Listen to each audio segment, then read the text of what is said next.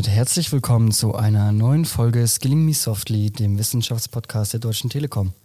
Heute mit einer etwas weihnachtlicheren und besondereren Folge. Ähm, und äh, zu Gast habe ich heute den lieben Ricardo und den Ronny. Und ich würde die beiden vielleicht mal bitten, dass sie sich mal vorstellen. Ja, danke Jonas. Ähm, ja, Ricardo, ich bin seit über 20 Jahren eigentlich bei der Deutschen Telekom im Bereich Forschung und Innovation tätig. Aktuell in einem Bereich, der nennt sich Forschungskooperation mit Universitäten und öffentliche Förderprogramme. Und da sind wir eigentlich schon fast beim Thema. Das heißt, äh, durch die enge Kooperation mit Universitäten sind ähm, Forschungspaper, Research Paper eigentlich auch ein Teil unserer Arbeit. Ähm, und ich habe mal selber nachgeschaut, ich habe selber auch eins geschrieben. 2007 war mein letztes Research Paper. Ähm, aber das ist nicht unser Thema heute. Ronny.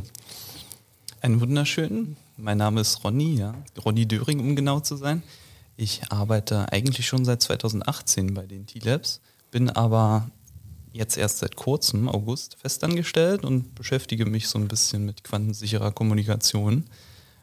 Vor allem im, im Bereich ja, äh, Algorithmen und, und solche Geschichten, genau. Ja, und ich habe ja fast vergessen, mich selber vorzustellen. Hi, ich bin Jonas Rosenberger. Die meisten Zuhörer kennen mich vielleicht schon. Ich bin dualer Student bei der Telekom und studiere Wirtschaftsinformatik. Kommen wir aber mal zu dem, was wir heute geplant haben. Ähm, es gab schon mal vor einem Jahr eine Weird Science Folge, wo wir uns so ein bisschen angeguckt haben, was gibt es denn so für abstruse Research Paper und deren Conclusion und all das. Und äh, da dachten wir uns einfach dieses Jahr, das machen wir nochmal mit anderen Research Papern. Ähm, und wir haben uns insgesamt jeder zwei Research Paper ausgesucht, die wir uns gegenseitig vorstellen. Und am Schluss gucken wir dann gemeinsam, was so unser Favorite war. Und äh, ich glaube, dann würde ich den Ball auch direkt mal an Ricardo weitergeben. Und äh, bitte. Ja, gerne. Ja, was habe ich heute mitgebracht? Ich habe zwei Paper. Das erste Paper, ich nenne mal den richtigen Titel, original heißt es The Effects of Pre-Existing Inappropriate Highlighting on Reading Comprehension. Man könnte sagen zu Deutsch, die Auswirkung von falsch formatierten Text oder vormarkierten Text fürs Leseverständnis eines Textes. Ähm, Paper kommt aus den Vereinigten Staaten von der Missouri State University. Hm, ich habe ja so ein Faible für Universitäten, eher eine kleinere Universität, 150 Jahre alt, in der Nähe von Kansas City, 10.000 Studierende. Ähm, und den Text fand ich insofern ganz spannend, weil es nochmal eine ganz andere äh, sozusagen Sichtweise auf, ja, ich sag mal, wissenschaftliches Arbeiten und Lernen gibt. Ähm, ja, und ich gebe euch einfach mal einen kurzen Überblick, was, was die, ähm, die beiden, nämlich Vicky und David, sind die Autoren hier, dieses Papers äh, jetzt eigentlich versucht haben zu untersuchen. und zwar sind sie von der Prämisse ausgegangen, dass oft Studierende in ihren Textbüchern die, die wesentlichen Passagen markieren ähm, um letztendlich dann beim Lernen nur das Wesentliche zu lernen und den Fokus auf die entsprechenden Themen zu haben. Ähm, und es gibt natürlich äh, oft den Fall, dass ähm, Bücher weitergegeben werden an andere Studierende. Und was natürlich auch passiert, ist, dass äh, Text einfach falsch markiert ist. Das heißt, ich habe nicht die, die Highlights markiert, sondern vielleicht Sachen, die unverständlich sind oder Sachen, die vielleicht nicht den Kern treffen. Und wenn ich jetzt äh, mich auf, darauf konzentriere, nur diese Dinge zu lernen, um den Text zu verstehen, dann ist sozusagen die These gewesen in diesem Paper, ähm, dass es auch zu falschem Textverständnis führt. Und die gehen sogar noch weiter und das ist ganz interessant. Und zwar gab es zwei verschiedene Forschungsgruppen, die dann aufgesetzt wurden. Und in der einen Gruppe hat man äh, beispielsweise die User da vorher informiert und hat gesagt, Achtung, passt auf, es könnte auch falsch markierter Text dabei sein. Ähm, interessanterweise hat es überhaupt keinen Einfluss gehabt. das Textverständnis war doch sozusagen schlechter. Und da komme ich eigentlich jetzt schon auch, auch zum Fazit von diesem diesem Paper hier, dass man sagt, ähm, seid vorsichtig, wenn ihr sozusagen äh, Bücher bekommt, die äh, markiert sind, weil ähm, vor, falsch vor, äh, markierter Text führt auch zu falschem Lese- und Lernverständnis eines Textes. Ähm, und es wird sogar noch schlimmer in dem Moment, wo man sozusagen nicht selber markiert, weil dieser, dieser Prozess des selber Markierens ist sozusagen ein wesentlicher Lernprozess, weil ich dann sozusagen begreife, was sind die Highlights in einem Text, was ist das Wesentliche wenn ich nicht selber markiere, sondern mich nur auf die Markierung eines anderen verlasse, ähm, habe ich eigentlich auch nicht so viel verstanden von einem Text. Ähm, und es wurde also in dem Paper relativ schön eigentlich auch, äh, auch ausformuliert. Hier gibt es verschiedene Studien mit ähm, Standardabweichungen und mit einer Reihe von Studierenden. Also im ersten Test waren es irgendwie 114, im zweiten Test waren es dann 111 Studierende, die man ausgewählt hat. Also schon eine, eine gute Gruppe von, von Studierenden, die hier entsprechend zum Ergebnis beigetragen haben. Und ähm, wesentliches Highlight aus meiner Sicht war zu sagen, okay, seid echt vorsichtig mit diesen Textmarkierungen oder am besten macht sie selber und äh, vertraut nicht sozusagen auf die Markierung von anderen. Ja, das ist vielleicht so mal zum Einstieg. Was denkt ihr dazu? Also ähm, da muss ich ja gleich mal die Rückfrage stellen. Ich sehe auch, dass du auf dem Research Paper was markiert hast. Glaubst du, deine Markierung hat dir geholfen, das zu verinnerlichen oder stehst du dazu? das, ist total lustig, weil diese selbe Assoziation hatte ich auch, nachdem ich äh, gesagt habe, wie ich rede hier über ein Research Paper vom vormarkierten Text und habe jetzt hier einmal mit einem blauen Editing markiert und ähm, vorher nochmal mit einem mit Kugelschreiber. Und dann habe ich festgestellt, hm, diese Kugelschreibermarkierungen passen nicht so. Also habe ich dann nochmal nachmarkiert mit dem blauen Edit ähm, ja, das ist wirklich so. Also man lernt es. Ich habe das Ding, hat jetzt irgendwie, weiß ich nicht, zehn Seiten. Ähm, man, man markiert dann die wesentlichen Sachen, geht dann nochmal nur auf die Markierung zurück. Und das ist genau diese Falle. Du liest dann nicht mehr den Text, sondern du guckst nur auf die Markierung. Ich hatte auch immer so ein bisschen das Problem, wenn ich versucht habe, Texte zu markieren, dass das dann dazu geführt hat, dass ich eigentlich alles außer Füllwörter markiert hatte und im Endeffekt dann die Quintessenz davon war, dass es fast der komplette Text war. Also ich weiß nicht, Ronny, wie stehst du dazu? Ja, da muss man immer vorsichtig sein ne? bei Markierungen. Also gerade, äh, wie Ricardo sagt, äh, es ist schon sicherlich so, dass da eine ganze Menge flöten gehen kann. Aber man kann auch eine Menge, eine Menge besser lernen, wenn man eben genau die Stellen herausfindet, äh, die gerade wichtig sind für, für dieses Verständnis des Themas und auch zur Vertiefung. Ne? Ja, definitiv. Also auf jeden Fall sehr interessantes Paper. Ähm, ich frage mich auch bei solchen Papers immer, auch bei denen, die ich jetzt noch habe, so, wie man so ein bisschen darauf kam. Also wer denkt sich so, ja, das ist irgendwie eine Sache, die ich unbedingt mal, da brauchen wir eine Studie zu. Ja, was, was, ich, was ich hier noch unterschlagen habe, ist, es gibt sozusagen also auch, ein, auch einen Index, der sozusagen abbildet, wie gut ich einen Text verstanden habe. Ich auch noch nie vorher gehört. Der nennt sich der Nelson Dandy Reading Comprehension Test. Das ist praktisch ein Test, der entwickelt wurde von einem jungen Mann hier offensichtlich, 1993 ähm, der verschiedenste Methoden ausgearbeitet hat, wissenschaftlich fundiert, wie man Textverständnis sozusagen abschließend abtesten kann. Das heißt, es ist, ähm, es ist, ist offensichtlich na, ich sag mal, es ist, wie, wie lerne ich am besten? Dahinter steht eigentlich äh, lebenslanges Lernen. Wie kann ich es am besten tun? Das ist ja auch ein Thema, was uns in der Telekom äh, vielfach beschäftigt. Ja, ist auf jeden Fall auch sehr interessant, dass es da auch für einen Index gibt. Ähm, Vielleicht nochmal so als, als Recap für uns, äh, bei unserer letzten Weihnachtsfolge habe ich auch gelernt, dass es einen, ähm, einen Messwert für die Stärke von Geruch gibt. Wo ich dann auch so war, okay, gut, wie, wie misst man sowas? Aber es ist, glaube ich, ein Ohm oder so, wenn ich mich nicht irre. Ähm, ja, aber ähm, ich hoffe, dass ich durch mein Markieren weiterhin ein gutes Textverständnis bekomme. Und ähm, ich glaube, dann würde ich auch gleich mal weitermachen mit meinem ersten Research Paper. Der Titel ist Shouting and Cursing While Driving. Frequency, Reason, Perceived Risk and Punishment. Also so ein bisschen übersetzt, ja, was so Schreien und, und eben Fluchen äh, für eine Auswirkung auf so das Fahrverhalten hat und welches Risiko das in sich birgt. Und ähm, da will ich gleich mal zwei Fragen in die Runde werfen. Also erstmal, habt ihr beide den Führerschein? Ja, relativ lange schon, ich glaube, seit 40 Jahren ungefähr, knapp.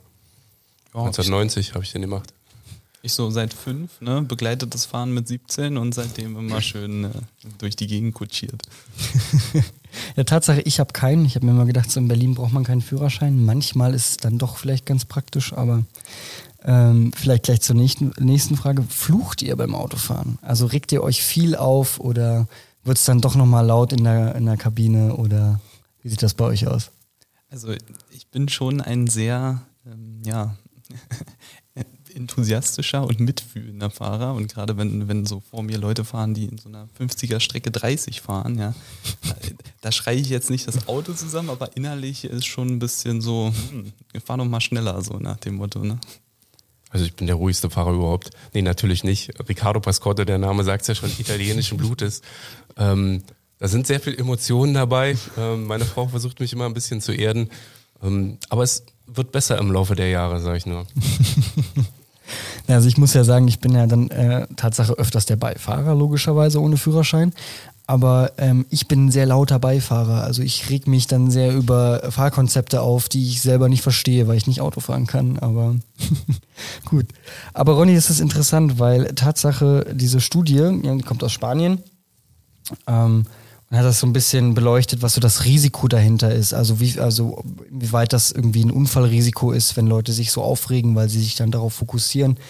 Ähm, das Hauptaugenmerk lag dann aber Tatsache in der Bearbeitung gar nicht so da drin, was ich irgendwie sehr interessant fand. Ähm, und um so ein bisschen das, das zu greifen, wie man diesen, diesen Mess, diese Messwerte bekommen hat, ist, man hat halt 1100 Autofahrer befragt in Spanien. Und das, aber auch diese Gruppe war auch relativ gesehen zu, zu den Altersgruppen. Also es gab halt irgendwie 200.000 Leute zwischen 17 und äh, 20 Jahren, die eben einen Führerschein hatten und dementsprechend prozentual wurden so viele Leute auch befragt. Also ähm, auch relativ repräsentativ, würde ich jetzt mal sagen. Ähm, spannend dabei ist so ein bisschen, dass Schreien und Fluchen während des Autofahrens größtenteils von männlichen ähm, Fahrern zwischen 16 und 26 Jahren, ähm, genau, dass das von denen meistens gemacht ich sag, wird. Ich sag ja, es wird im Alter besser. Ja, man wird vielleicht ruhiger oder so, oder man, man hat sich schon so viel aufgeregt, dass es eigentlich gar keinen Sinn mehr macht. Ähm, aber ja, Ronny, wir beide sind da genau in dem, in dem passenden Milieu. Und ähm, man hat dann so ein bisschen auch versucht, so diesen Zusammenhang zwischen Fluchen während der Fahrt und riskantem Fahrverhalten ähm, so ein bisschen ähm, herzustellen. Und das ist nämlich ganz interessant, nämlich es gibt einen Zusammenhang, nämlich Leute, die fluchen während dem Autofahren, ten, also sind tendenziell auch eher riskantere Autofahrer. Also die trauen sich eher irgendwie Dinge, ähm, da könnte man jetzt so drüber urteilen, ob das vielleicht so ein bisschen so dieser, dieser Affeninstinkt ist, so wenn ich hier sehr, sehr laut bin und sehr groß, dann traue ich mich auch was, weil ich bin ja der Größte und der Stärkste oder wo auch immer das herkommt. Ähm, aber lass uns mal so ein bisschen zu diesen Ergebnissen kommen, die ich auch ganz interessant fand. Da wurde eine Befragung gestartet und die Frage war, wie oft Leute oder ob Leute quasi schreien im Auto, ob sie fluchen. Und ähm, da haben 7,5 Prozent gesagt, dass sie das oft oder immer tun. Ähm, 26,4 Prozent manchmal. Also es ist dann doch relativ verbreitet. Ähm, und auch irgendwie sehr, sehr ähm, obvious, warum die Gründe, warum man geflucht, warum geflucht wird, sind auch also relativ reasonable. Das ist dann also die Reaktion, wenn jemand quasi falsch gebremst hat vorhin, wenn jemand ausgebremst wurde ähm, und wenn jemand ein gefährliches Fahrverhalten an den Tag gelegt hat, also der Gegenüber dann. Was ich aber auch irgendwie sehr lustig finde, ähm, dass 1,2 Prozent der Befragten aus dem Grund fluchen, weil es alle anderen auch machen. Wo ich mir dann auch so denke, es machen ja anscheinend nicht alle anderen, aber ähm, ist auch eine gute Begründung. Das ist, ich, mir kommt da sofort meine Mutter wieder in den Kopf mit dem so, wenn andere von der Brücke springen, springst du hinterher. Ich finde, das ist so ein bisschen das Mantra. Und ähm, dann gab es noch so eine Befragung, da sollten sie von der Skala von 1 bis 10 so ein bisschen einschätzen, was ist, also welches Verhalten gefährdet ist ein höheres Risiko, ähm, dass eben ein Unfall passiert. Und was ich da ganz interessant fand, da hat nämlich ähm, eben Schreien und, und Fluchen auf dem Ranking nur eine 4,7 bekommen, also weniger gefährlich. Ähm, das am meisten gefährliche war natürlich Fahren unter Alkohol. Aber was ich interessant fand, war, dass Schreien während der Autofahrt weniger gefährlich sein soll in der Wahrnehmung als Rauchen beim Autofahren. Wo ich mich jetzt auch wirklich so frage, also irgendwie dieses Risiko, wenn ich persönlich selber in so einem emotionalen Ausnahmezustand bin, dass ich da rumschreie und nicht mehr auf meine Umgebung achte, ist für mich doch ein viel größeres Risiko, dass ich, dass irgendwas passiert, als wie wenn ich halt meine Zigarette aus dem Fenster halte. Aber ich weiß ja nicht, wie, wie seht ihr das? Also, ich denke halt, ne, es gibt ja auch Leute, die können gut sehr laut sein, äh, ohne, ohne dass sie sich mental total aufregen, ne, total aus der Haut fahren. Die sind dann einfach ein bisschen lauter und müssen dann aber innerlich total ruhig. Ne? Das stimmt. Ja. Ähm, ich will noch zuletzt zu dem, zu dem Paper die Conclusion sagen, also die, die, die so das, ja, die Einschätzung am Schluss, die fand ich nämlich ganz lustig, dass Nämlich sagen die, ja, Tatsache, äh, Fluchen und Schreien beim Autofahren äh, ist anscheinend wirklich ein Risiko im Straßenverkehr. Also da muss ich sagen, als ich das gelesen habe, musste ich ein bisschen lachen, weil ich das so sehr irgendwie logisch fand, dass das so ist. Ähm, ja, aber gut, das, das war es erstmal zu meinem. Ja, mich würde, mich würde da noch mal was interessieren. Also wie du schon sagst, Ergebnis hm, ja, eher weniger überraschend, ne? Aber also mir geht es zum Beispiel so, wenn ich mich am meisten beim Autofahren aufrege, ist, äh, ich mache ja, ich fahre oft mit Tempomat, ne? Kann man, weil man es hat. Und dann fahre ich auf der Autobahn ganz gemütlich mit meinem Tempomat, ja, 120 Sachen. Und dann überholt mich jemand, ja, so mit 160 gefühlt. Und äh, dann lasse ich den Tempomat drin, fahre weiter und so ein paar Metern ohne Baustelle oder so kann ich die dann einfach wieder überholen, weil sie dann total langsam fahren. Also sowas passiert mir halt sehr häufig und das ist für mich so ein Trigger. Deswegen würde mich interessieren, welche Trigger bei euch besonders Puh, also ich glaube, da ich ja also jetzt auch nicht so viel Auto fahre, aber was ich, was mich unglaublich triggert, ist, wenn Leute so langsam fahren vor dir. Also wenn du wirklich 50, 50er Zone und sie fahren halt nicht irgendwie 45, sondern so 30.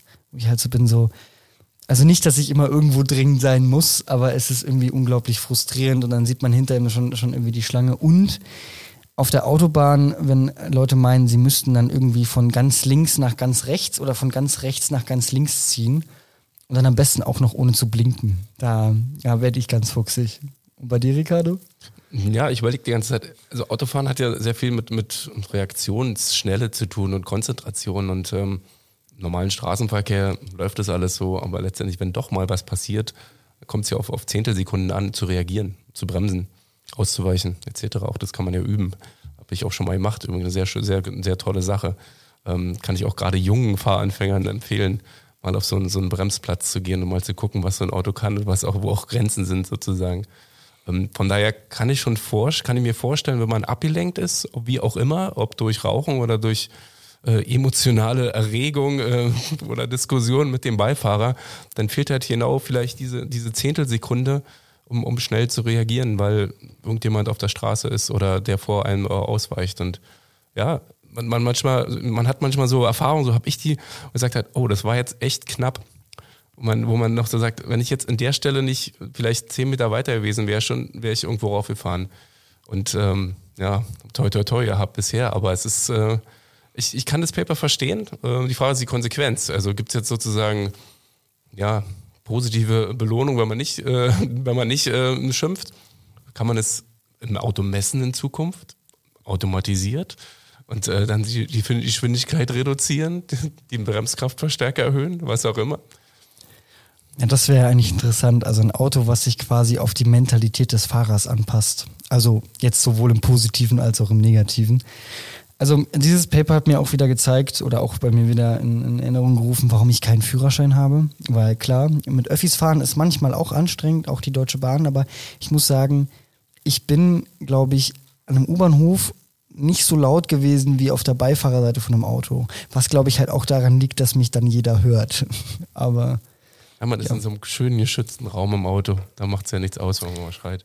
Ja, gut, dass du das erwähnst. Das war nämlich auch was, was da auch in dem Paper mit drin stand. Ähm, nämlich, dass das auch so ein Grund ist, warum Leute eher aus der Haut fahren oder warum Leute eher aggressiver im Auto sind und das vielleicht auch privat gar nicht so oder irgendwie in der Öffentlichkeit, weil so viele Leute das Auto als so ihr, ihr quasi fahrendes Zuhause, also so Teil ihres, ihrer Privatsphäre irgendwie beziehen und deswegen ist das ähm, dann auch was sehr Persönliches, wenn einem dann jemand versucht zu schneiden oder so und man deswegen dann so, so ausrastet.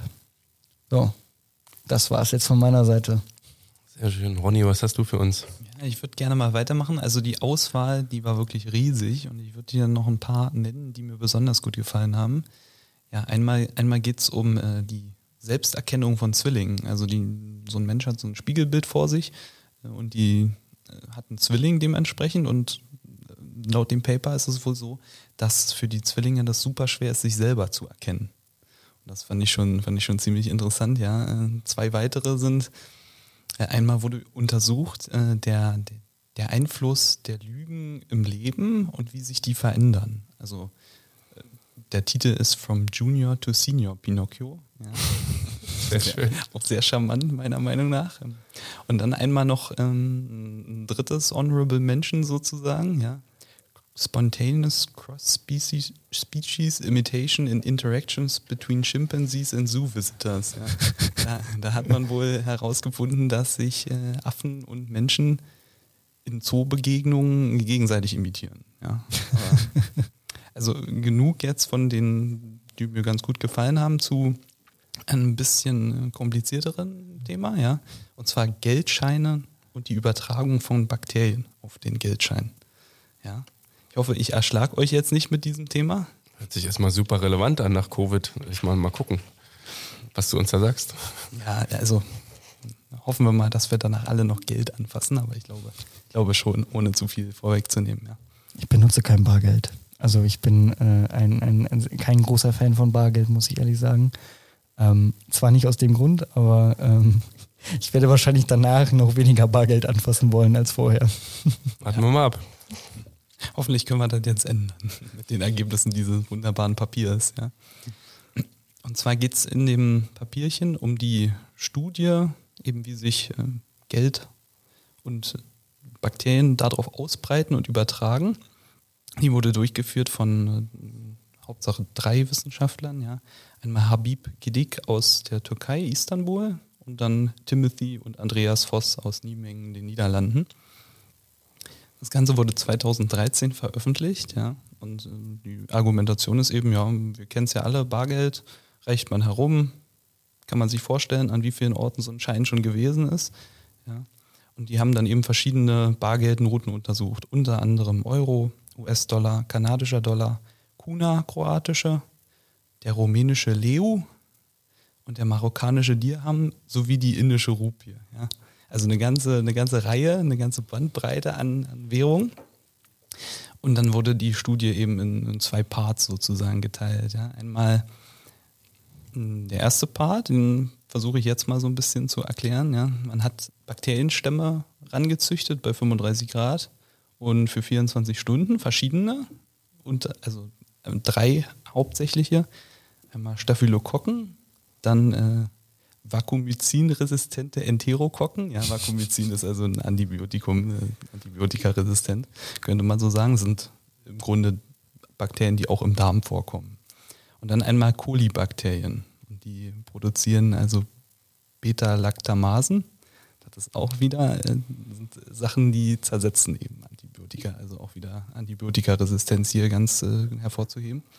Dann hat man eben verschiedene Banknoten genommen, mit UV-Licht desinfiziert und bei Zimmerbedingungen getrocknet, um so ein bisschen sicher zu gehen, dass die ausgedünstet sind und dann nicht noch irgendwelche Restfeuchtigkeit drin ist. Ne? Genau. Dann hat man die mit den Stämmen benetzt, 100 Mikroliter von, von jedem auf, auf verschiedenen Stellen der Banknoten und als Kontrolle hat man so einen Blutagar genommen. Ja, das ist so ein, so ein Nährboden aus 5% Schafsblut, vielleicht ganz interessant mal zu wissen. Und äh, das war eben die, die Kontrollschicht. Und dann hat man die Banknoten wieder bei 35 Grad für 24 Stunden reifen lassen, könnte man schon fast sagen. Und äh, die Anzahl der Bakterien gemessen. Ja. Dann gab es noch einen zweiten Teil der Studie. Da hat man prinzipiell alles ähnlich gemacht. Ja. Man hat eben wieder die Barnoten, Banknoten benetzt. Und dann hat man aber Probanden hergenommen und die einmal dran reiben lassen für 30 Sekunden. Ja, ganz, ganz interessant. Äh, dann hat man eben die Probanden den Finger auf den Blutager-Nährboden legen lassen.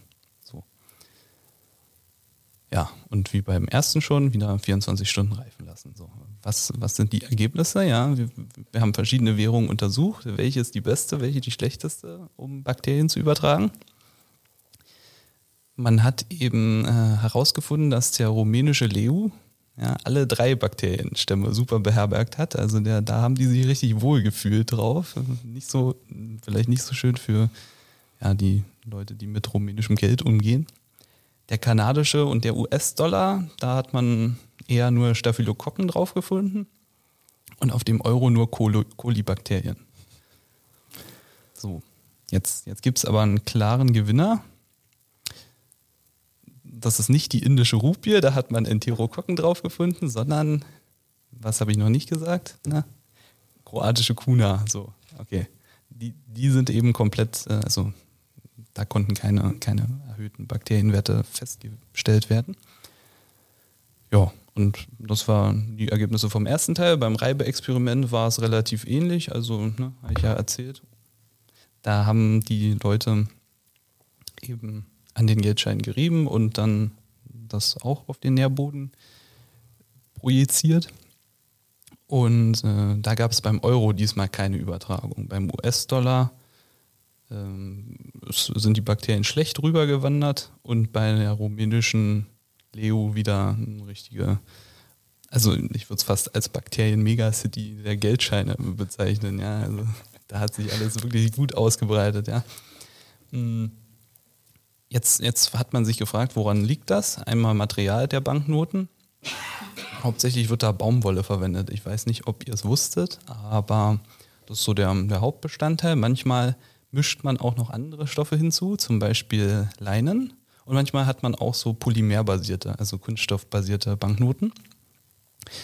Und scheinbar scheint das Material der rumänischen Leu genau richtig für solche Bakterien zu sein. Man hat aber jetzt leider nicht genau herausgefunden, wie die Zusammensetzung davon ist. Ja. Und äh, ein Ergebnis der Studie ist eben, dass die Zusammensetzung der Kuna besonders äh, bakterienresistent ist und deshalb sollten alle Währungen einfach ja, dieses Material nutzen zum Beispiel. Ne? Fand, ich, fand ich auch sehr interessant, ja. Und jetzt, jetzt habe ich mal die Frage der Fragen. Jetzt haben, haben die ja Geld untersucht, ne? Und so Geld nach so einer Studie verbrennt man ja nicht einfach. Ne? Wollt, ihr mal, wollt ihr mal raten, was, was die damit gemacht haben nach, nach der Studie? Ich hoffe, sie haben es gespendet. Also das hoffe ich nicht. ähm, ich, ich weiß nicht, haben sich ein Bier von gekauft und haben es in Umlauf gebracht? Also die haben es wirklich wieder in Umlauf gebracht. Ja, vorher natürlich ordentlich desinfiziert, wieder mit UV-Licht. Scheint also relativ bakterientötend zu sein, aber also wenn man da so drüber nachdenkt, ist natürlich, ist natürlich diese Sterilisation von den, wegen des UV-Lichts ausschlaggebend, aber interessant zu wissen, dass die Geldscheine, die man so in der Hand hält, vielleicht mal äh, ja, so einer Studie unterzogen wurden.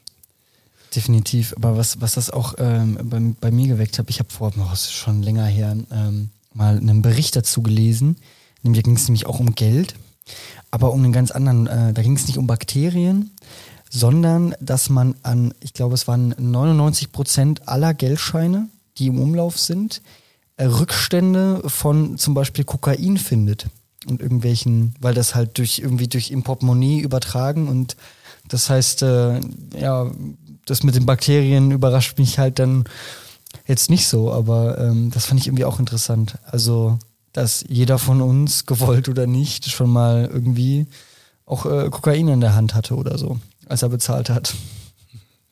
Ein guter Punkt. Also das ist das, was mich ein bisschen stört an der Studie. Das ist ja so ein theoretischer Testaufbau irgendwo im Labor. Ähm, mich hätte es viel mehr interessiert, wenn man sozusagen Leute auf der Straße gefragt hätte, öffnet doch mal euer Portemonnaie, gib mir doch mal drei Scheine mit. Ähm, die würden wir gerne mal im Labor testen. Das ist die erste Sache. Und die zweite Sache, ähm, Ronny, wenn du jetzt sagst, der rumänische Leo, der ist halt relativ weit oben in der Skala. Die Frage ist, wie ist denn ein Referenzwert oder was ist gesundheitsrelevant oder kritisch? Weil das, ich, ich habe jetzt keine Referenz, hoch oder niedrig, weißt du, was ich meine? Ja, natürlich, Ricardo, berechtigte Frage. Ne? Wir, wir wollen ja da auch keinem Angst machen, dass, das irgendwie äh, lebensgefährliche Bakterien auf den Geldscheinen sein könnte. Ja. Also äh, prinzipiell Punkt drunter, Strich drunter, also lebensgefährlich die normalen Geldscheine überhaupt nicht. Ja. Dass man sich irgendwie von Krankheiten ansteckt, ist auch relativ. Ja, Steht das in dem Paper so drin? Haben die das äh, auch dann nochmal als Conclusio äh, ähm, abgeleitet oder nicht? Ja, die haben sich eben nur mit diesen äh, wieder, wiederkehrenden Laborbedingungen hm, beschäftigt. Okay. Also natürlich mit, äh, die, die wollten das genau reproduzierbar machen und eben jegliche Nebenfaktoren ausschließen. Aber wir könnten ja vielleicht nächstes Mal eine andere Studie raussuchen, die genau das untersucht. Könnte ich mir vorstellen, dass es da sicherlich gibt. Na, also ich glaube, also es wäre ähm, komplett an den Haaren herbeigezogen, wenn man jetzt davon ausgehen würde, dass, also wir fassen so viel den, den ganzen Tag an, ob das jetzt in der U-Bahn ist, ob das irgendwo im Büro ist, auch ob, ob das einfach, weiß ich nicht, draußen auf der Straße ist.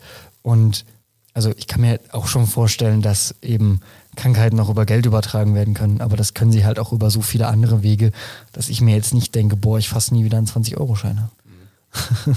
Vielleicht sind Münzen sogar noch risikobehafteter, weil die Oberfläche strukturierter ist und da sich mehr Sachen obwohl ich weiß halt nicht, wie das so mit Bakterien auf, auf so Metallen ist, ob das nicht dann, also ich könnte mir zum Beispiel, ich könnte mir jetzt in meiner, in meinem nicht bi biologisch äh, fachkenntnischen äh, Wissen irgendwie nicht vorstellen, dass ähm, quasi Kupfer besser für Bakterien gedacht ist als sowas ähm, natürliches äh, auf Kohlenstoffbasis wie jetzt irgendwie, irgendwie Baumwolle. Also ich kann mir schon vorstellen, dass Baumwolle da einen besseren Grund für liefert. Weiß ich nicht. Aber vielleicht ist es ja auch genau andersrum. Ronny, du hast fürs, für nächstes Jahr hast, hast eine Aufgabe. Das ist eine sehr gute Frage und wie gesagt, also man merkt ja schon interessante Diskussionen hier. Also auf jeden Fall ein Thema, das man äh, weiterverfolgen könnte. Ja, ich finde auch, so ein gutes Forschungspapier schließt eigentlich auch immer damit ab, dass man sagt, okay, jetzt gibt es noch Bedarf für weitere Forschung im Thema XY. Das heißt, ähm, wenn man gut geforscht hat, deckt man meist noch mehr Sachen, die unerforscht sind. Das ist ja so ein bisschen auch so der exponentielle Wachstum von, von irgendwie Wissen ist. So, man, man findet dann irgendwas raus und plötzlich hat man anstatt, äh, hat man zwar eine Frage beantwortet, aber hat fünf neue Fragezeichen. Okay. Ricardo, willst du weitermachen? Ja, gerne. Dann komme ich zu meinem zweiten Paper heute. Muss ich sagen, das fand ich auch noch, noch spannender als das erste mit den Textmarkierungen. Ähm, ein Paper aus, aus Japan von der Keio University. Auch vielleicht noch zwei Sätze zur Universität, weil, wie gesagt, ähm, eine Universität direkt in Tokio. Gehört irgendwie zu den anerkanntesten Privatuniversitäten, hat interessanterweise laut deren Webseite schon mehrere ähm, Ministerpräsidenten Japans hervorgebracht oder Alumni sozusagen und den CEO von Toyota kommt von dieser Universität. Und die haben ein schönes Motto auf der Universität, was ich so auch noch nicht erlebt habe. Ich wusste nicht, dass, also ich habe von eigenen Universitäten kenne ich das, die haben ein Motto. Und deren Motto heißt, die Schreibfeder ist stärker als das Schwert. Das ist schon mal gut, oder? Ja, das ist sehr poetisch. Genau. Also Thema, thematisch bleiben wir jetzt auch bei der Feder, nämlich dieses Paper geht darum, hat einen schönen Namen, Pigeons Discrimination of Paintings by Monet und Picasso. Das bedeutet so viel wie, können Tauben zwischen Bildern von Claude Monet und Pablo Picasso unterscheiden? Da bin ich jetzt mal gespannt. Ja, und also das hat mich echt fasziniert, dieses Paper. Und ich glaube, man sollte öfter Paper lesen, weil du lernst so viel, indem du so ein Paper liest, wenn es wirklich gut gemacht ist, du hast eine gute, gute Einleitung und du, du nimmst eigentlich ganz viel mit. Also ich habe sehr viel gelernt und die erste Erkenntnis ist äh, sozusagen die Erkenntnis, äh, zu den Tauben, äh, nämlich die Erkenntnis, dass Tauben unwahrscheinlich im Vergleich zum Menschen unwahrscheinlich äh, sozusagen höhere Möglichkeiten haben, Sachen zu erkennen. Also sie haben eine unwahrscheinlich komplexe äh, Linsenaugen, die es den Vögeln ermöglichen, wirklich über mehrere Stunden hinweg Sachen zu beobachten, auch über weite Entfernungen. Und ich habe bei dem Durchsehen des Papers auch mal ein bisschen im Internet recherchiert. Also es gab 1970 in der amerikanischen Küstenwache sozusagen auch ein Projekt. Da hat man Tauben als Lebensretter eingesetzt, hat sie unter den Hubschrauber gespannt und immer wenn die irgendein Objekt gesehen haben, mussten die in irgendeinen Knopf drücken in diesem Käfig und haben wirklich ähm, erwiesen, mehr Objekte erkannt als der Mensch mit dem blößlichen Auge. Für Leute, die sozusagen in Schwimmwesten zum Beispiel ähm, dort, dort im Meer treiben. Also interessanterweise, es gibt auch, das äh, wird in dem Paper schön referenziert hier, unwahrscheinlich viel Forschung mit Vögeln und mit Tauben ähm, vielleicht habt ihr das schon mal gehört, auch wir haben ja eine Kooperation mit der Ben Gurion Universität in Israel. Vielleicht kommen wir dazu auch noch mal eine Folge zu machen mit denen. Ähm, und die haben auch ein Experiment mit Tauben, ähm, wo sie sozusagen, oder mit Hühnern, äh, Quatsch, mit, mit Hühnern, nicht, äh, nicht Tauben, ähm, wo sie praktisch Bilderkennung äh, von Hühnern untersuchen. so, zurück zu diesem Paper. Also was hat man hier gemacht? Man hat sozusagen ähm, ja, einen klassischen Ansatz gemacht. Man hat Probanden, in diesem Fall hat man acht Tauben und zwar ähm, ja, die klassische graue Straßentaube sozusagen, mit dem schönen äh, lateinischen Namen Columba livia. Ähm, die hat man da genommen, hat die natürlich unter bestmöglichen Bedingungen dort ähm, in einen Käfig gepackt und der Testaufbau sieht so aus, dass du praktisch ähm, noch eine Art Monitor hast, ähm, hast einen kleine, kleinen Knopf, ähm, wo die Taube raufpickt und wenn sie dort auf diesen Knopf raufpickt, kriegt sie halt eine Belohnung. Eine gewisse Art von Korn, Futter etc. Genau. Und dann hat man halt eine, verschiedene Sequenzen von, von Bildern sozusagen, sowohl von Picasso als auch von Monet, ähm, dort hintereinander geschaltet in verschiedenen, sag ich mal, Iterationen, hat dann ähm, auch äh, sozusagen die Bilder total rotiert, hat sie sozusagen auch monochrom zum Teil dargestellt, die Farben komplett rausgenommen und äh, Testläufe zwischen 20 und 70 Mal dann für die verschiedenen Tauben dadurch ähm, durchgejagt und hat relativ also auch reproduzierbare Ergebnisse rausbekommen. Hat dann sozusagen aufgehört mit der Testreihe, wenn es, wenn es relativ klar war. Ähm, und ja, das Ergebnis, was jetzt rausgekommen ist, wird wahrscheinlich nicht überraschen. Also es ist in der Tat so, die Tauben können äh, unterscheiden, ob das Bild vom, vom Picasso oder vom Monet ist. Und ähm, woran liegt das? Das liegt zum Beispiel an der Art und Weise, wie sozusagen die, die beiden Maler sozusagen malen. Also der, ähm, der Herr äh, Monet, wie ihr vielleicht wisst, äh, der malt ja oft in so einem sehr verschwommenen Bildern, so fließende Übergänge. Da gibt es dieses berühmte Seerosenbild. Vielleicht habt ihr das so im Kopf. Ist jetzt hier leider im, im, Audio ein bisschen schwierig nachzuvollziehen. Aber dieser Impressionismus ist halt wirklich fließend verschwommen. Ähm, und Pablo Picasso hat sehr viele Bilder, die, ähm, das nennt sich Kubismus, die sozusagen sehr viel geometrische Formen, harte Kanten haben, äh, verschiedene Perspektivwechsel haben in, in den Bildern ähm, und wieder ein ganz anderer Stil sozusagen darstellt. Ähm, und die haben interessanterweise auch noch Vergleichsbilder von anderen äh, Künstlern, anderen Malern, die in derselben Epoche und in demselben Stil gemalt haben, damit reingemischt. Und die wurden von den Tauben dann auch sozusagen zu dem zugeordnet in dieser, in dieser, dieser Epoche. Also ähm, also sehr klar sozusagen, auch reproduzierbar. Die Tiere haben wesentlich, eine wesentlich bessere äh, sozusagen Erkennen von, von Mustern. Äh, für mich interessant, dass es egal ist, ob das sozusagen das Bild rotiert oder invertiert ist oder monochrom. Auch das spielt überhaupt keine Rolle. Es geht wirklich um offensichtlich diese Struktur oder die, die Malweise, die da äh, nieder äh, sozusagen geschlagen ist und die äh, das ermöglicht, den Tieren sozusagen Unterschiede zu erkennen. Und ja, das ist es im Wesentlichen erstmal. Vielleicht mal an der Stelle mal Stopp und lass mal eure Impressionen wirken hier auf mich. Also ich finde es ähm, sehr abstrus und sehr interessant, aber auch ähm, besonders, also mal aus so einer Perspektive, ähm, ähm, man, man, hört ja immer von Tauben so die, die Ratten der Lüfte und, und das ist immer so, so negativ, aber jetzt lernt man dann halt irgendwie, wie intelligent oder wie, wie, wie, wie krass eben auch diese Tiere dann eben sind. Ich hatte ich hatte da ähnliches zu mal mit, mit, mit Raben und Krähen. Dachte ich immer so, das sind halt Vögel. So, ist jetzt nichts Besonderes. Aber die sind auch super schlau und das ist generell bei Vögeln halt so, so irgendwie interessant und ähm, ich muss ehrlich zugeben, ich glaube, die meisten Tauben, ich bin jetzt nicht so kunstbegeistert, hätten mir nämlich eins voraus. Sie können nämlich unterscheiden zwischen Monet und Picasso, weil ich äh, gerade ehrlich gesagt kein Bild von Monet oder Picasso im Kopf habe. Ich also, wollte wollt schon fast eins mitbringen. Äh, vielleicht sollte ich das im Anschluss hier nochmal machen.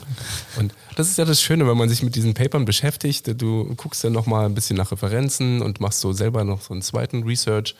Ähm, und da kann man halt wirklich was von lernen. Das hat mir Spaß gemacht hier mit diesem Paper. Ronny, was sagst du zu den Tauben? Also ich finde, du hast das super gut anschaulich erklärt. Ne? Wir haben, äh, also ich hatte Seminar im Seminarkurs Sekundarstufe 2 Kunst, auch über Picasso und äh, Monet. Oh, ja, gut. und ich habe ich hab noch genau dieses Bild von Picasso mit der zerflossenen Uhr vor meinen Augen. Also äh, ja, genau. Ähm, und ja, also dieses, dieses Seerosenbild von Monet hat ja auch diese, diese, diese, diese Ruhe, ja, die Picasso ja irgendwie anders, anders ausstrahlt in seinem Bild. Aber dass jetzt Tauben da so einen Unterschied erkennen können, das finde ich auch ziemlich beeindruckend. Also damit hätte ich nicht gerechnet. Ja, sicherlich brauchen jetzt Kunsthistoriker keine Angst um ihre Jobs haben, dass die von Tauben ersetzt werden, aber trotzdem ist das auf jeden Fall ein, ein starker Outcome, Outcome von diesem, von diesem, von dieser wissenschaftlichen Untersuchung. Ich, ich frage mich ja immer, ob man Studenten auch incentivieren kann über Süßigkeiten oder Futter oder also ich meine, das ist ja letztendlich steckt das ja ein bisschen dahinter, dieser Belohnungsmechanismus. Den, den hat man ja in, in vielen Experimenten, ne? Ähm, ja, Frage. Jonas, du studierst ja noch. Also ich muss, äh, das ist äh, sehr lustig, dass du das erwähnst, weil das ist Tatsache mein Weg ähm, zu, zu lernen. Also ähm, ich, ich bin dann immer so, dass ich dann irgendwie für 20 Minuten irgendwas lerne und dann mache ich immer so eine 10 Minuten Pause. Meine Belohnung ist dann in meinem Fall die ungesunde Zigarette meistens, aber ähm, dann, wenn ich irgendwie viel gelernt habe und viel geschafft habe, dann weiß ich nicht, bestelle ich mir mal was zu essen, weil ich mir das irgendwie verdient habe. Und Tatsache funktioniert das sehr. Also man hat äh, eine ganz andere Motivation, Dinge aufzunehmen. Und ähm, ja, man, man hängt sich auch irgendwie ganz anders rein, weil man plötzlich das Gefühl hat, so, man macht das für was. Auch wenn ich mir natürlich die Zigarette und ähm, die, die Pizza, die ich mir bestellt habe, auch so bestellen hätte können. Aber es ist, äh, glaube ich, für so einen Lernerfolg ähm, kann man das, glaube ich, auch auf Menschen beziehen. Also ähm, macht das ja, oder man hat das ja früher auch in, in viel mit Kindern dann gemacht. So, dann kriegen die mal irgendwie ein Stück Apfel, wenn sie irgendwas gut gemacht haben. Oder auch Also mit Hunden. Ich möchte jetzt nicht, also das so gleichsetzen in dem Sinne, aber ich glaube, das Belohnungsprinzip ähm, ist auch so ein bisschen was, was glaube ich so in, in vielen Lebewesen irgendwie mit drin steckt. Vielleicht sollten, sollten wir uns selber öfter mal belohnen, auch wenn, wenn wir gute Sachen gemacht haben. Definitiv. Und vielleicht auch andere eher mehr. Gute Idee. Gut, dann würde ich jetzt weitermachen mit meinem. Und das ist auch mein Liebling von den beiden. Ähm, auch allein der Titel ist sehr schön. Never smile at a crocodile. Betting on electronic gaming machine is intensified by reptile-induced arousal. Also so ein bisschen übersetzt ist, also never smile at a crocodile, also lächel niemals äh, ähm, ein, ein, Krokodil an. Und es geht so ein bisschen um ähm, den Einfluss von ja, ähm, Reptilien induzierter ähm, ähm, Erregung auf das ähm, Wettverhalten bei elektronischen ähm, äh, Wettspielen. Und das klingt total abstrus. Und ähm, diese Studie ist aus Australien, wer hätte es gedacht, ähm, aus 2007, also auch schon ein bisschen älter, würde ich jetzt mal sagen, aus meiner Perspektive. Ähm, das ist doch auch das Jahr, wo du dann dein, letzte, äh, dein letztes Paper geschrieben hast, aber das war nicht das, das habe ich schon gesehen. no, noch mal kurz, also ich bin ja nicht so der Gamer. Reptilien und Krokodil, ist das irgendein Game-Automat, den ich kennen müsste? Oder? Nein, nein, also es geht wirklich um Krokodile, um lebende Krokodile. Ah, okay, das gut. kommt jetzt, das kommt okay, jetzt noch. Gut. Das ist, ähm, es ist auch ein bisschen verwirrend. Ähm, das Ganze hat halt stattgefunden auf so einer, einer, einer ähm, Krokodilfarm in Australien. Und ähm, da hat man sich dann immer, also hat man sich insgesamt 100 Leute genommen, Versuchsteilnehmer, und die haben quasi ähm, bevor und nachdem sie ein ein Meter langes Salzwasserkrokodil in der Hand gehalten haben, ähm, quasi so, ein, so eine Slotmaschine, eine elektronische, so, so spielen lassen mit Wetteinsätzen. Und das, ähm, man hat Tatsache herausgefunden, dass Leute, die dieses Salzwasserkrokodil, also diese, diese Erregung durch dieses besondere Erlebnis hatten, mehr ähm, wetten als Leute, die dieses, oder als davor, als ohne Salzwasserkrokodil. Und ähm, da wird auch so ein bisschen beschrieben, wo das herkommt. Und das fand ich auch ein ganz interessantes Konzept, weil ich habe auch dieses Paper gelesen und dachte mir so, wie abstrus. Also was, was ist denn das? Wer kommt denn auf sowas? Und das hat ein bisschen was zu tun. In der Psychologie gibt es die ähm, äh, auf Englisch Two-Factor Theory of Emotion, also die Zwei-Faktor-Theorie von Emotionen. Und die besagt nämlich, dass es quasi einmal ähm, ähm, zuerst eine physiologische Erregung gibt. In dem Sinne, zum Beispiel, wir hatten es vorhin von Auto, du sitzt im Auto und jemand zieht plötzlich auf deine, auf deine äh, Fahrbahn. Und daraufhin gibt es ein psychologisches Label, also so, was dein Kopf daraus macht im Endeffekt ist, ich habe Angst, weil, oder ich werde sauer. So, und was halt ganz interessant dabei ist, was Studien halt gezeigt haben, ist, dass dieses ähm, dieses psychologische Label nicht immer gerade dem entspricht, was also was was eigentlich wirklich Phase ist. Ähm, das kann man so ein bisschen ähm, mit so einer Achterbahnfahrt vergleichen. So, dass man dann ganz oft eigentlich sollte man ja dann dann Angst haben um, und ähm, der Kopf sagt aber oh es ist Adrenalin, das macht Spaß. So oder auch mit Horrorfilmen genau das Gleiche. Und ähm, da gibt es auch eine sehr lustige Studi äh, Studie zu, wie, wie die Leute darauf kamen, aber das äh, hebe ich mir vielleicht für die nächste Weihnachtsfolge auf. Ähm, und quasi hat man dann aber auch nochmal eine Besonderheit festgestellt, nämlich hat man die Leute noch gefragt, ob sie persönlich ein bisschen Probleme haben mit Glücksspiel oder nicht. Und wurde halt in zwei, zwei Kategorien eingeteilt. Kategorie 1 haben keine Probleme mit Glücksspiel und Kategorie 2 haben leichte Probleme mit Glücksspiel. Und da gibt es dann auch wieder unterschiedliche Ergebnisse. Nämlich ähm, die Leute, die kein Problem mit Glücksspiel haben, haben ähm, ohne Krokodil quasi, vor, vor dem Krokodil, mehr gewettet als danach. Bei Leuten mit leichten Glücksspielproblemen war es genau andersrum. Die haben ähm, ohne Krokodil weniger gewettet und dann, nachdem sie das Krokodil in der Hand hatten, mehr. Und was ich da halt auch sehr interessant finde, ist, dass Leute, die äh, keine Glücksspielprobleme haben oder auch noch nicht so viel Berührung mit, mit Glücksspielen hatten, ähm, Tatsache am Anfang mehr wetten als Leute, die ein Problem mit Glücksspiel haben. Also irgendwie auch, auch also eine sehr verschobener, verschobener Gedankengang. Ähm, ja, das war eigentlich, es war ein relativ kurzes Paper.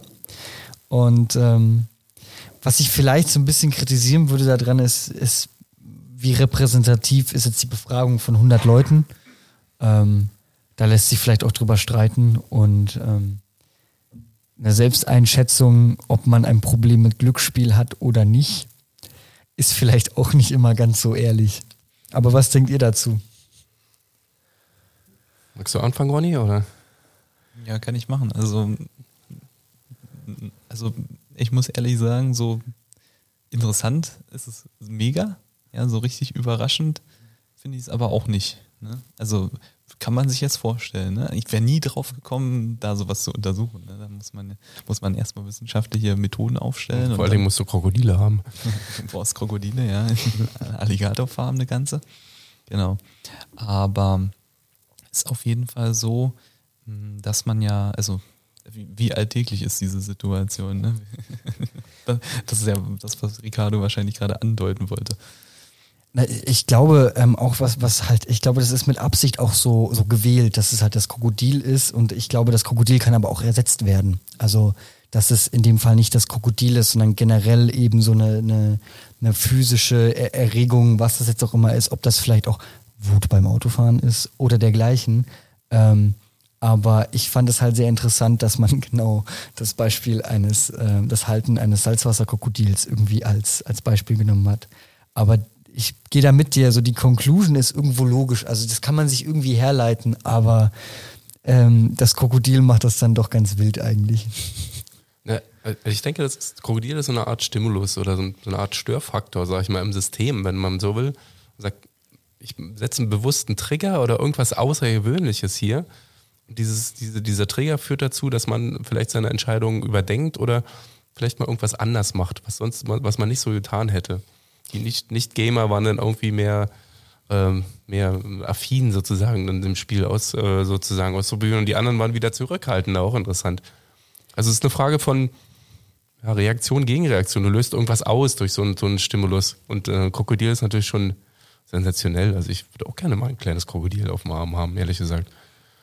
Was mir jetzt gerade so ein bisschen auffällt, ähm, wir hatten das ja vorhin in, dem, in, in meinem Research Paper, dass es ja so war, dass ähm, Leute, die zum Beispiel schreien und irgendwie so ein, so ein emotional, also so ein, so ein wie, wie wurde es hier genannt, Erregung, so eine emotionale Erregung haben, ähm, dass die viel riskanter fahren, zum Beispiel. Und im Endeffekt ist ja genau das, das, was das Research Paper uns so ein bisschen sagen möchte, ist, wenn man irgendwie quasi in einem äh, emotionalen, ich würde jetzt nicht Ausnahmezustand sagen, aber dann doch einem etwas besonderen Zustand, ähm, dass man dann riskanter handelt, was ja aber vielleicht auch so ein bisschen unserem Naturtrieb entgegentreten würde, dass wir eher, also eher ängstlicher sind, weil wir uns ja vor Gefahren schützen wollen.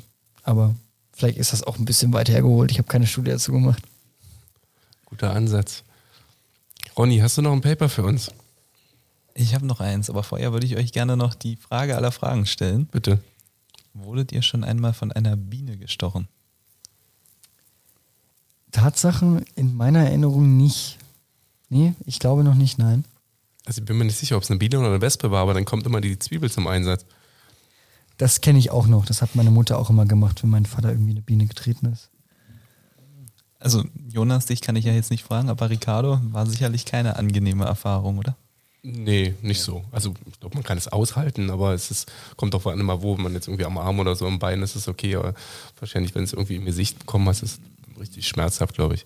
Ja, und da kommen wir schon, schon zur Frage aller Fragen. Ne? Und zwar gibt es eine Studie, die nennt sich charmant Honeybee Sting Pain Index by Body Location. Treffer, oder? ich habe es nicht gewusst. Und äh, also ich würde die charmant übersetzen mit dem Titel Der Bienenstich-Schmerzindex, ja. Und zwar für verschiedene Körperteile man muss da jetzt mal sagen, also da hat sich wirklich ein Mensch heroisch geopfert. Und zwar der Michael L. Smith aus den USA vom Department of Neuro, Neurobiology and Behavior von der Cornell University. Die Studie ist von 2014 und er hat sich selbst Bienenstichen an 25 verschiedenen Körperstellen unterzogen. An, also ich, ich, ich darf diese Frage, also ich muss sie stellen. Also an, an, an allen Körperstellen. Das kommt, also. kommt doch gleich, aber man muss schon leidensfähig sein, offensichtlich. Man muss es mögen, ne? Bienenstiche sonst. Aber erzähl mal. Ja, genau. Und zwar an, an, an wirklich allerhand Körperstellen, jegliche, die man sich so vorstellen kann. Und äh, er hat eben die Schmerzen bewertet, er alleine. Und zwar auf einer Skala von 1 bis 10, wobei 10 natürlich schmerzhaft ist und äh, die 1, ja, geht so. Ja, und dann gibt es eben die, die Gewinner und die Verlierer der Körperteile. Habt ihr vielleicht eine Idee, was könnte am schmerzhaftesten sein? Ähm, Jonas, du musst jetzt starten, du hast die Frage aufgebracht schon. Also, ich könnte mir schon vorstellen, dass so der, der Genitalbereich wahrscheinlich schon so der unangenehmste Part an der ganzen Sache wäre. Rein aus dem Gedanken heraus schon, dass äh, da ja ein, sehr viele Nerven entlang laufen. Das stelle ich mir sehr schmerzhaft vor. Ich glaube generell so um Gesicht, sage ich mal, also überall da, wo man sozusagen auch so ja, alle empfindlichen Stellen, sagt man so, andere Hornhaut, sage ich mal. Mhm. Wahrscheinlich im, im Hacken wäre es wahrscheinlich nicht ganz so schlimm. Vermutung. Also ihr seid da schon beide auf dem richtigen Weg, ja. Am, am, also ich fange mal an, wo es am wenigsten weh tut. Das wäre unter anderem am Schädel. Also, also jetzt nicht im Gesamtgesicht, sondern so am Hinterkopf zum Beispiel. Ja. Dann an der Zehenspitze der mittleren Zehe. Die hat er untersucht. und am Oberarm. Und die sind alle auf einer Schmerzskala von 1 bis 10 bei 2,3. Also gut auszuhalten, würde ich sagen. Aber auch sehr explizit, dass es der mittlere C ist. Ja, den hat er, den hat er ausprobiert. Die anderen wahrscheinlich nicht. So, und, also Mittel, Mittelfeld 5,0 Schmerzskala der Unterarm, 5,3 der Nacken und 5,3 auch hinter dem Ohr. Und jetzt kommen wir aber zu den glorreichen Gewinnern. Unter anderem auch der, der Intimbereich, das ist richtig, ja, aber die treten jetzt hier in meiner Top 3 Liste nicht auf. Und zwar die Handinnenflächen. Interessant. Vielleicht ein bisschen überraschend, ja. Dann äh, die Oberlippe. Da kommt Ricardos äh, Voraussage mit, der, mit dem Gesicht äh, wieder zu tragen. Und der Spitzenreiter, der absolute Spitzenreiter mit 9,0 ist das Nasenloch. Okay, also Nasenloch kann ich mir irgendwo noch herleiten, weil irgendwie so Schleimhäute und vielleicht irgendwie so, ne, das ist noch. Aber äh, gerade auch mit der Argumentation von Ricardo hätte ich jetzt gedacht, dass die Handinnenfläche, was ja schon, also so in meiner Perspektive ein bisschen also ich habe sehr weiche Hände, vielleicht ist es ja, aber es ist schon irgendwie. Hätte ich jetzt gedacht, dass das weniger schmerzhaft ist, besonders weil es auch so weit weg ist von irgendwie dem, dem Nervensystem oder dem, dem, dem Gehirn. Also ich würde jetzt mal mutmaßen, ne? dadurch, dass du ja mit deinen Händen auch, auch tastest, ist ja da der, der Tasten und die Nerven ziemlich, ziemlich ausgeprägt. Könnte also ein Grund sein. Aber also in der Studie wurde halt äh, herausgefunden, der hat da so ein paar nach seiner Bewertung der Schmerzen hat er so ein paar mm, Ergebnisse herausgezogen. Und zwar, dass wirklich eben nur die Stelle am Körper wichtig ist für die Schmerzen. Es war komplett egal, ähm, wie tief, also nicht wie tief, also wie tief der Stich war, war auch noch wichtig. Ne? Je nachdem kann eben dieses äh, Gift, was sich da im Stachel befindet, besser ausbreiten oder eben nicht. Aber die Seite war egal, die Körperseite. Also zum Beispiel, ob es jetzt die rechte, rechte mittlere, mittlere Zehe war oder die linke, komplett egal, ja. Und die, die Zeit war egal, ob er jetzt morgens gestochen wurde oder abends und natürlich auch, auch die Jahreszeit, ja. Also das sind vielleicht ein paar interessante, interessante, obwohl man jetzt im Winter wahrscheinlich eher weniger, zumindest in unseren Breitengraden von Bienen gestochen wird, aber ja, also äh, auch total interessant, aber ich muss mir wirklich vorstellen, da er es ja auch anscheinend in mehreren Jahreszeiten ausprobiert hat, muss ich mir jetzt vorstellen, dass er nicht, also, dass er quasi für jede Stelle, also nehmen wir jetzt mal die Hand-Unterhand, dann natürlich dann morgens, mittags, abends und wahrscheinlich auch noch zu einer unterschiedlichen Jahreszeit nachgeguckt hat. Ja, das, das kann ich dir so nicht genau sagen. Ich, ich würde mal aus, also mutmaßen, dass der Herr Smith sich also jeweils nur einmal dieser, dieser schmerzvollen Qual unterzogen hat. Jedenfalls war das in dem Paper nicht beschrieben, wie, wie oft das wiederholt wurde. Also ich habe da gleich, gleich mehrere Fragen. Also erstmal war der mal ein Imker, wo hat er die Bienen her? ähm, also die sozusagen immer brauchen. Ist es denn wirklich wissenschaftlich relevant, wenn ich eine Testperson habe? Natürlich nicht, wahrscheinlich. Ne? Also wenn wir von wissenschaftlichem Arbeiten reden, muss es ja irgendwie reproduzierbar sein. Ähm, aber mir ist noch nicht ganz klar, warum er das gemacht hat. Wir haben jetzt die Fakten da und wir, wir kennen die Stellen, die sozusagen besonders sensibel sind auf, für Bienenstiche, aber was ist jetzt sozusagen die Conclusion? Was ist jetzt, was die wissenschaftliche Erkenntnis, die man jetzt weiter verwenden kann? Für Medikamente vielleicht, für Schmerzlinderung etc. Also ich habe auch so zumindest bei so ein paar Research-Papern, die ich auch so mal durchgescrollt habe, habe ich manchmal das Gefühl, so man macht das einfach für, die, also für den Grund, weil man es machen kann. Also man, ja, die Frage ist halt jetzt auch wirklich, ähm,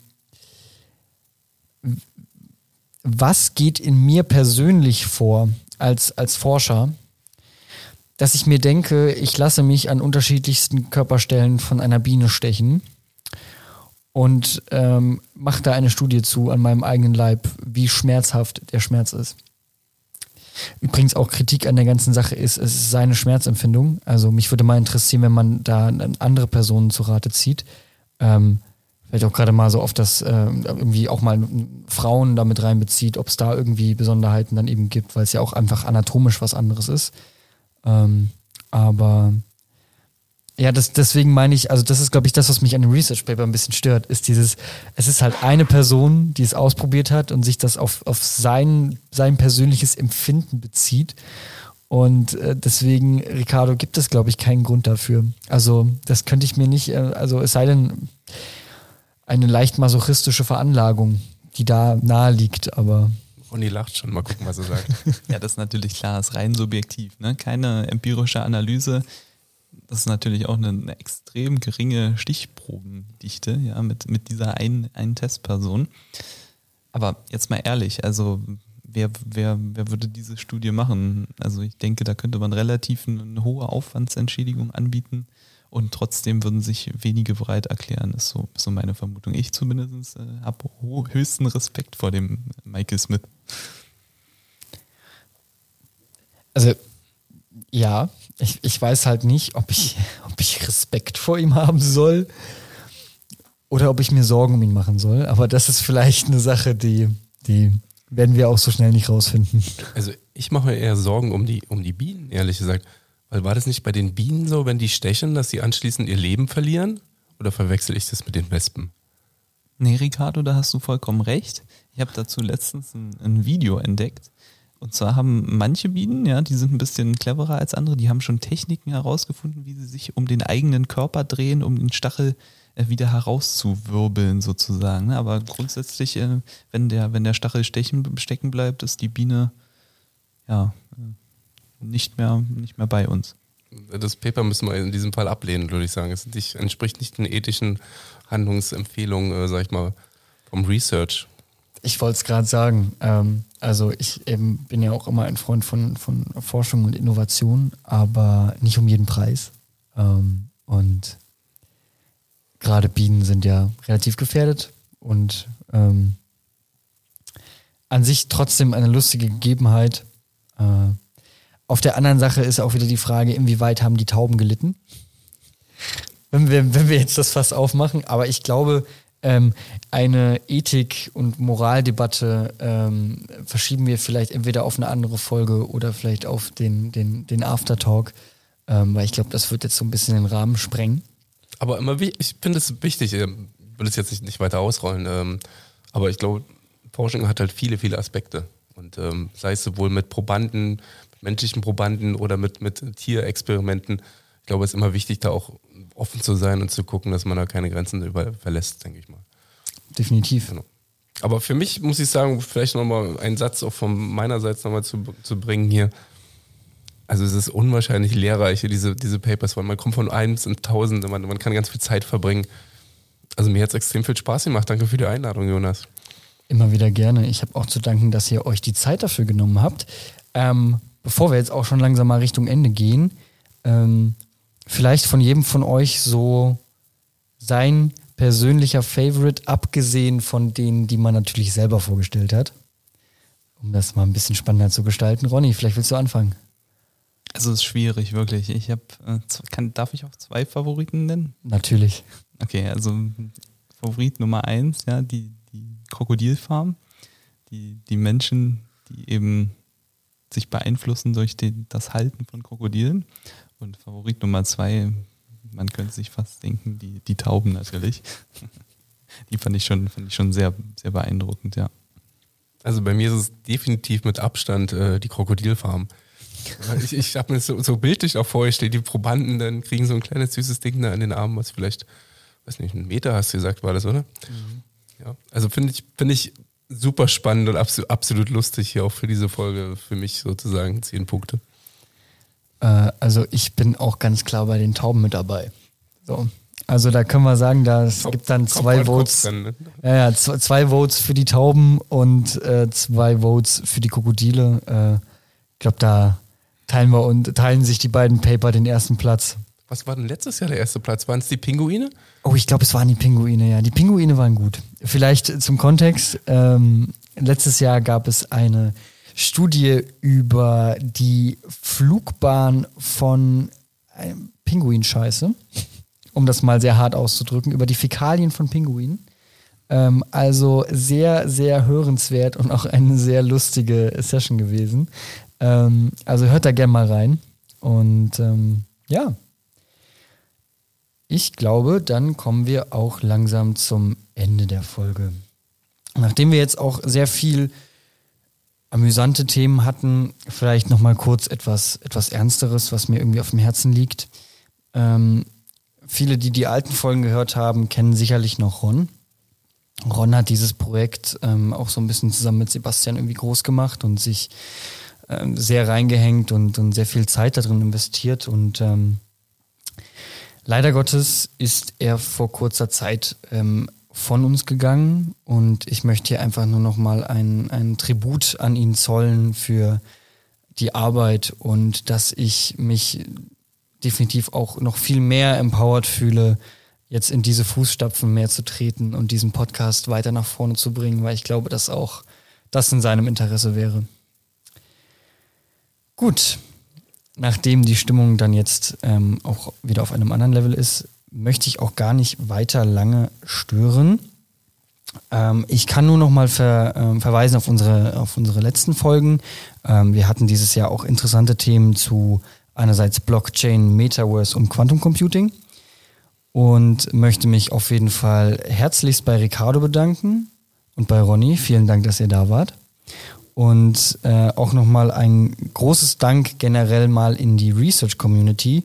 Nicht nur an die Leute, die ähm, eben im Podcast dieses Jahr mit dabei waren, sondern auch die Leute, die auch dahinter stehen, das organisieren, sich auch ähm, Telekom intern und auch außerhalb der Telekom in unseren Partnerunis ähm, ja, neue Sachen ausdenken, forschen und ähm, versuchen, diese Welt ein kleines bisschen besser zu machen. Und dann kann ich nur noch sagen, frohe Weihnachten. Frohe Weihnachten allen. Frohe Weihnachten auch von mir.